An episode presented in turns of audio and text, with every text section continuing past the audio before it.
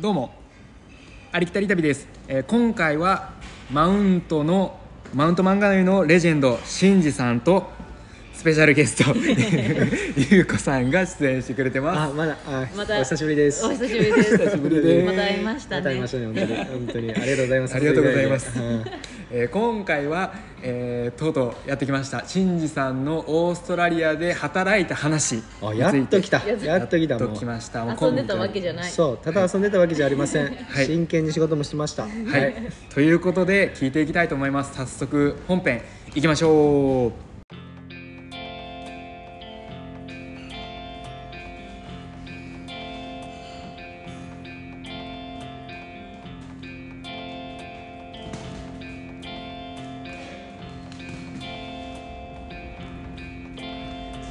それでは行きましょう、えー、しんじさん。はい。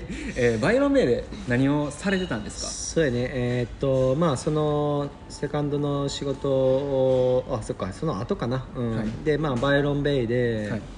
えーっと。なんかブルーベリーそうバイロンの裏側にある町で、ニューリバーっていう町があって、ニューリバー。そう、はい。ニューリバー。確かニューリバーっていうのかな、うん。っていう町があって、はい。そこはまあ結構いろんなファームがあって、はい。なんかフルーツやったりコーヒー豆やったり。コーヒー豆あるんそう確かコーヒー豆やった。そうコーヒー豆やったり、あと、えーマカダミアとか。あそんなのもあるそうそうそうそうそういうよね。そううんなんかそういう気候なんやろねあの辺って、うんそうだからあのバイオロンベイコーヒーってあるやん。確かバイオロンベイコーヒーはあそうあの辺であったと思う。ファームが、うん。そうまあその時にしてた仕事は、はい。まあ、ブルーベリーファームがあって一つ、はい。うん、そこであのピッキングとパッキングもしてね。そうね。そこにはすごい長いことお世話になったような気がする、うん。どれぐらい？いてたトータルトータル、まあ、1年もおらんかったかな。でもでもそんくらい結局なんやかんや仕事あってそう働かせてもらったかな。じゃあもう育ててたそうやね。そういう仕事もやってたあいやほとんどピッキングだけやったと思うけどあそうなんか？こう、まあ、枝切ったりもしてたかな。あんまり覚えてないけどまあ、でもほとんどピッキングだけやった。そう、まあ、時期によってブルーベリーの種類とかもなんかあってあそうなんですね。そう34 3種類くらいやったんかな。えブルーベリーっていつも毎年同じの売ってるじゃないですか、ん。なんかそれぞれやっぱ違うんですか？種類がなんかこちのここでっかいやつちっちゃいやつ中くらいのやつみたいな。そうなんか違うなんかクソでかいやつもあるし、はい。あのーなんやろ、まあ、みんなが知ってるブルーベリーのサイズもあるし、はい。でもすっごいでかいブルーベリーがあってんけどー。それは美味しかった記憶がある。めっちゃ食べたい。めっちゃ食べたい。そう。でやっぱりなんやろそのでかいやつは重さもあるからさ、はい。すすごいお金稼げたよね、あそうなんですすぐ KG たまるから、そうあの kg っていうのはキログラムのことでの以前そのアイビー氏が出てくれた時にあの flower picking でその contract があるっていう話をしたと思うんですけどその contract っていうのは、えー、とこれだけ集めれば、えーこれだけあげますよみたいなそういうのでその自分の出来方出来高が良ければ、えーそれだけお金がもらえるっていうことですね。簡単に言えば。うんそうやね。そうそう。そのブルーベリーも contract で、はい。そう。あの picking してたね。でその picking だったのに時給ではい。あの packing もやらせてもらってた。そう、まあ、忙しい時期は確かそんなことしてたかな。へうーん。まあでもなんやかんや時間あってまあ、仕事の後サーフィンも行けたし、はい。まあいい環境やったと思う、うん。その時はお金も稼げたしそうサーフィンも行けたし、はい。そう。あそう。確かそうやったわ。ブルーベリーの時期がない時に、はい。かな。そのじ間に、はい。なんかマカダミアのピッキングの仕事が見つかって、はい。そう。へ大変やねんけどすっごいハードワークやねんけどあそうですかそう。でも1日にまあなんやろこうトトラックのトレーラーみたいなのがあってコンテナみたいなのがあって、はい。そのコンテナ1つはいフルにしたら、はい。オーストラリアドルで500ドルもらえますと。そう。そういう仕事。一日で。一日500ドル。やば。それは一日でたまるんですか？たまる、えー。そう。まあそれは俺と、まあ、元嫁で、はい。あの2人でその仕事を1か月くらい続けたかな。うわー。うわ。じゃあもう、まそう。でも週4か週忙しい時で週5あったかな。でも週4だったらそでもれだけ2000ドル？そうそうそう。もう大概あの1日で貯めれてたから、はい。まあここだけの話ちょっと草とか多めに入れといて。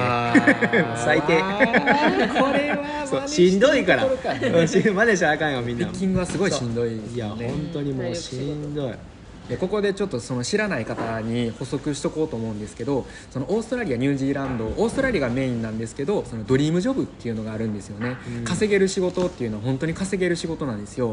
で今聞いてると、まあ、2つその稼げる仕事をやってたっていうので、まあ、結構やっぱそういう仕事にありつけてる人って、まあ、オーストラリアワーホリしてる中結構少ないんですよね、まあ、いるいるんですけどでもまあここでその2個そういうドリームジョブに当たってる人いたんで、うんちょっと値段どれぐらい稼いだかとかちょっと軽く聞いてみたいと思います。ブルーベリーピッキングどれぐらい稼いでましたか？そうやね。ブルーベリーピッキングはまあ日にもよったけど、はい。まあ、雨が降ったらあかんかったし、そうまあ、天気には左右されてたと思うけどでも1日平均で1人当たり150から200オーストラリアドルやったかな。その時。10年前か。10年前かな。大体、うん、でそんくらいもらえてたから、それプラス夕方パッキングとかしてたから、まあお金は良かったよね。うん。なんせでも稼げてたと思う。その時は。なんかその時のこと考えると結構儲かってる方なんじゃないですか。そう。今はその当時に比べて結構時給上がってるんでそうやね。うん。も確かに時給とかのお金はあんま覚えてないけど、う覚えてる方がすごいですよ。うん。何してたか、うん、そうやね。そんな感じだったかな。でもなんかレントとかもすごい安かったしなんかそう週カップルで150とかそんなんで払ってたと思うからえ安っそう安いクソ安かった、うん、だから正直お金は貯めれたよねその時。うん。そうそうそう、まあ、お金は貯まりましたね。まあその時夫婦やったし、はい。だからなんやろお金もあんま使えへんし節約も結構してたかな。ー。まあでもサーフィンは毎日できたしそう文句はなかったよね。うん。でも結構順いい感じのワーホリをしてたんですね。そうやね。うん。ちょっと2か月だけは悶々としてましたけどね。サーフィンできなくて。そうそうそうそうそう。お尻のせいで。そう。気になる方は前回を聞いてください。そう。まあ、まあちょっとお尻の話やからあれやけどまああの前回の話であの確認してもらえればいいかな。もうあのあんまりお尻のこと話したくないから。自分のお尻のことやしね、はい。プライベートやし。あんまりねいろんな人にそう。そうそうそうそう。それをここら辺で。し知りたかったらあの前回のね、はいあの前回の話を。30話かな、うんはい。聞いてください。せやね、ちなみに脱線で質問なんですけど、サはい。ーフボードは持ってったんですか日本から？そうやね。サーフボードはあ持ってった。うん。最初2本くらい持ってったかな。日本？うん。一人二本？一人、うん、僕2本、確か元嫁1本やったかな。そう。まあでもオーストラリアでねサーフボードも見つける予定やったからいろいろ。そう。だからその辺はあんまり気にしなかったけどとりあえず2本ぐらい持ってったかな最初、うん、すごい。そう。大変やったんじゃないですか運ぶ時。うんまあでもなんやろ旅行行くって言ったらいつもサーフィンのトリップやったからもう慣れてたかな。慣れてた。うん。まあ荷物はすごいあるけどさうんまあ慣れ慣れてたから普通やったかな、うん、その前にインドネシアとかもよく行ってたしだからそうサーフボード持っていくっていう面は慣れてたかな。うん。まあ、うん、普通やったっていうか。ううん。そうやね。結構高いですか？その空港に預け預け荷物として。あーいや普通にあの何だっけ？受託荷物っていうんだっけ？はい、うん。日本語で。預けに預け荷物。あ預け荷物。預け荷物何これ？あごめんごめん。なんか日本語おかしい。とりあえずそんな感じです。そうまあ荷物普通のな、まあ、航空会社にもよるけど、はい。サーフボードを普通の預預ける荷物ではい預けれてたから、そうだからサーフボードやからってエキストラではチャージされてなかったと思う。そう。まあ航空会社によると思うけどはい。自分が選んでた選んでたところはいらんかったかな。うん。ただまあそのサイズは規定されてたけどこれそうなんこの長さこれまで幅これまでとか、うん。でも重さ重さはその預ける荷物で、はい。まあ、何キロまでとかあるあるやんな、うん。それで収めてたから、まあ、普通にに普通のスーツケースみたいな感覚で渡してたと思う、うん。そうそうそうそうそう、うん、そんな感じかな、うん。慣れてた慣れてたんですそうやね。持ち運びは。そうやね。うん。まあ結構大変やけどね。やっぱりサーフボードを担いでなんか旅するんで大変。う。ん本当荷物やから。かっこいいですけどねいやー大変やもうまた G になるわ。重たすぎて重た。い危ない。危ない危ない。いやまたまた字の話私の話だったね。この話は話前回の話を聞いてください。ほんまに脱線した脱線。じゃあもう着いてこっちに着いえー、とオーストラリアに着いてから、うん。車とかすぐ買ったんですか？そうやね。オーストラリアに着いてすぐ基本、うん、すぐやったかな、うん、でも買った買った。うんなんかステーションワゴンの車買ったかな。そうそのモンモンしてる期間にですか？そうああそうやね。確かそうやったと思う。早い。行動力すごいですね。そう。やっぱサーフィンするから車いるやうん。ん動かなあかんから、うん。だから車はすぐ買ってたような気がするかな。うん。まあでもすごいいいいい環境やったと思う。住んでたとこから歩いてサーフィン行ける場所でもあったし。えおーすごい。じゃあファームで働きながらそんな海に近いところやったんですか？ああそのそのバイロンの頃はもう車持ってたからあれやけど。そうそうそうごめんごめん。うん。まあ、最初ゴールドコースト着いた時は、はい。それはもうほんま海に歩いて行ける海に近いですもんねゴールドコースト。そうそうそうそう。確かなんか自転車とか借りて行ってたような気がする。うん。めっちゃいいわしたかった当時。そう。最初なんかバーレーヘッズってとこがあって、はい。オーストラリアのゴールドコーストのちょっとあ、まあ、ゴールドコーストのバーレーヘッズやねんけど、はい。そうそこに住んどって、はい。そう。でそうやねチャリンコで行ったり。いやーいいな片手とかで持ったりしてそうそうそうそう。わーやりたかった やりたかった。はい。ぜひぜひあの片手でねあのチャリンコでサーフボードを担いでオーストラリア行ってください。めっちゃいいわー。夢。みんなやってください。いや本当に。楽しいよね。うん。若いっていいよね。若いって本当にいいと思います。何でもできると思います。ほんまに、うん、何でもできる、うん、何でもしてください本当に。何でもしてください。経験が何よりやね。経験が何よりなんで。うということで話を戻します、はい。え次バイロンバイロンバイロン次は？んあーバイロンの次はん？まあそっからずっとバイロンおったんか。あそそうそうそうずっと。なんかサーフトリップしたっていう話は。あ一周したってこと？一周した。あそうそうそう。オーストラリア一周したね。そうオーストラリア一周してんけどそうそれはえっ、とまあこのオーストラリア最初2年目はい。のワーキングホリデーが終わってからでフはい。ィジーに行ってんけどその後に、はい。そう、はい。でその後フィジーに2か月間おったんかな、はい。まあ、英語勉強してて、はい。なんでフィジーで英語勉強するってなるけど、まあ、安いからっていうのそうが理由でい安いからね。てそう。そう。でこの話はまたいつか。そうやね、うん、それでほんでその勉強が終わって、はいオーストラリア帰って観光ビザでまた帰って、そう。そうそうそうそう。んでその観光ビザの間に一周しようって決めてあてなるほどなるほど。そう。でその時に一周したかな、うー。んすげえ、まあ、大変やったし。まあでもまあ楽しかった、いろいろあったけど。いろいろありました。もうその話は多分もうまた別に撮った方がいいですね。そうやね。うん。でも一つだけどこの海が一番サーフィン楽しかったですか？ああどこの海か。うん。西の方ですか？そうやね。そうまあ一周したけどまあどこが良かった？全部良かったですか？全部良かったけどまあ強いて言えばまあサウスそうやね。まあいろいろ言ってんけど、はいまあこれこれまた言っちゃうと長くなるかな。まあでも一つすごいところがあって、まあ、サウスオーストラリアにあんねんけど。南そう南オーストラリア。そう。えっ、とね名前あのはっきりした町の名前とかは覚えてへんけど、まあ、サーフポイントの名前はなんかカクタスっていうとこやねんけどサボテン。そうそうそうサボテンカクタス、まあ、すごいそこシャーキーって言って、まあ、サメが多い場所やねんうけど。わそうオーストラリアサメ多いですもんね。そうすごい多くて、まあ、そのサウスオーストラリアにあるカクタスっていうポイントがあってもうもう周りはもうデザートでもう砂漠地帯みたいな感じでそこに一つキャンピングサイトがあって、はい。そう。うん。そこの名前そこのキャンピングサイトの名前がカクタスとかで、ー。うん。で、まあ、すごいロケーションで何もなくてそこに行くのになんかもうちゃんと食料とかちゃんと用意していかないあと近くに何もないんですか？そう近くに何もない。そうだからどこで食料とか仕入れていったか覚えてへんけどそのカクタスってところはすげえオーストラリア感を感じたかな。へなんかうわー良さそう。もうすごい絶景でへもう崖から見たらなんか波とかすごい割れとって。そうでいろんなポイントがあって、はい。うん。そこはすごいかなそうそこはまあロケーションはい。あとまあ風景とか、まあ、波も良かったし、はい。全部良かったかな、うん、上級者向けの波。そうやね。上級者上うん。級者向けか。すごい上級者、うん。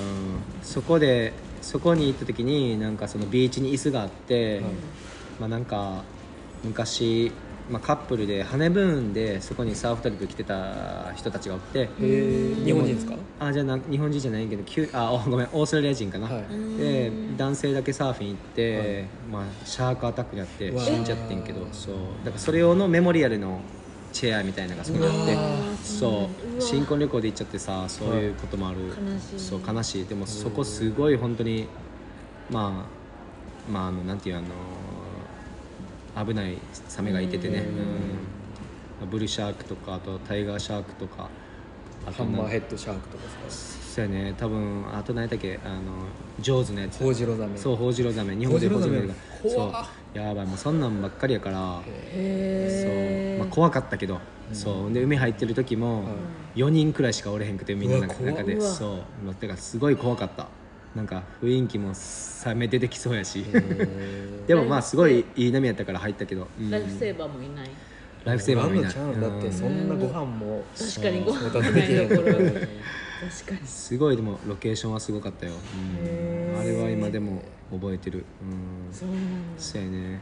あとはまあメルボルンからちょっと行った時にトーキーっていう街があってそそうそこにベルズビーチっていうビーチがあって、まあ、世界大会とかも行われる場所やねんけど。あそうなんですか？そうじゃあよくテレビでやってるのってメルボルン開催とかってするんですそうそうそうそううんかメルボルン。サーフ大会みたいなのありますよね。そう、うん、メルボルンでやったりとかゴールドコーストでやったりとかそうオーストラリアでは結構世界選手権的な大会がいろんなところでやってる。そうゴールドコーストやったらクーランガッタで1年に1回あってそう。でベルズビーチの大会も、はい。えー、1年に1回あるのかな、そう。まあ、オーストラリアンサーキットみたいなのがあってー。世界選手権の、うん。へであともう一つはマーガレットリバースのウエスタンオーストラリア。そうそうそう、そこも行ったけど、そう。マーガレットリバーも良かったかな波は。そう。もうクソでかい波でもう自分超ビビったけど、はい。まあでもそうクソでかかった。何メートルぐらいあるんですか？その時入った時、まあ、マーガレットリバーのはい。サーファーズポイントっていうメインブレイクがあっへー。てそうまあそこ世界選手権とかでやんねんけど、はい。そこで入った時まあ8 to 10フットっていう言ってたから、い。まあまあどんくらいやろ2階建てくらいの波やったかな。そう。怖っ。まあこまあ、このカフェやったら今カフェにおんだけど、まあ、天井以上の波セットで。えー。そうだからそういうのが来てて、はい。そのでかい用のサーフボードとかなくて、はい。で入ろうと俺してて、ほんでローカルのおっちゃんとかが、みんなヘルメットとかはい。つけててあとガンっていうサーフボード。もうすごいでかいサーフボードやけど、うん、で言われたのが、お前その板じゃ乗れないよ」って言われて「い。やでもこれしかないねん」って言って そう。で入ったけど、まあ案の定12本3本くらい乗ったんかな、それでもう怖くて上がりました。もうクソでかくてなんそれを聞いただけでも体がそう。でも本当に大きいサーフボードじゃないと乗られへんかったくらいの大きさで、うん、ちょっと後悔したけどでもすごい経験にはなったよね。うん。まあそれがそうやね。それが人生で一番でかい波やったかな自分でトライしたのが。そう。もう怖かった。超怖かった。ヘルメットつけて入るなんて初めて聞いた。そう結構でかいポイントはみんなそうやって入ったりしてる。やっぱり人死んだりするから頭打ってとか。うわ。そう。それはあの地面に頭がそうやね。そう。そういうでかい波言われるけど、実際水水深はもう2メートルとかさ、えーそう。結構浅かったりするから。そう。で間違ったらすげえなんやろ岩が出てるところとかにワイプアウトしちゃうとそこでもう頭打ったりもう終わりやん。確かに。すごい勢いいそうですもんね。そうそうすごいパワーやからさうん。波って。そう。だからそうやね。それは怖かったかな。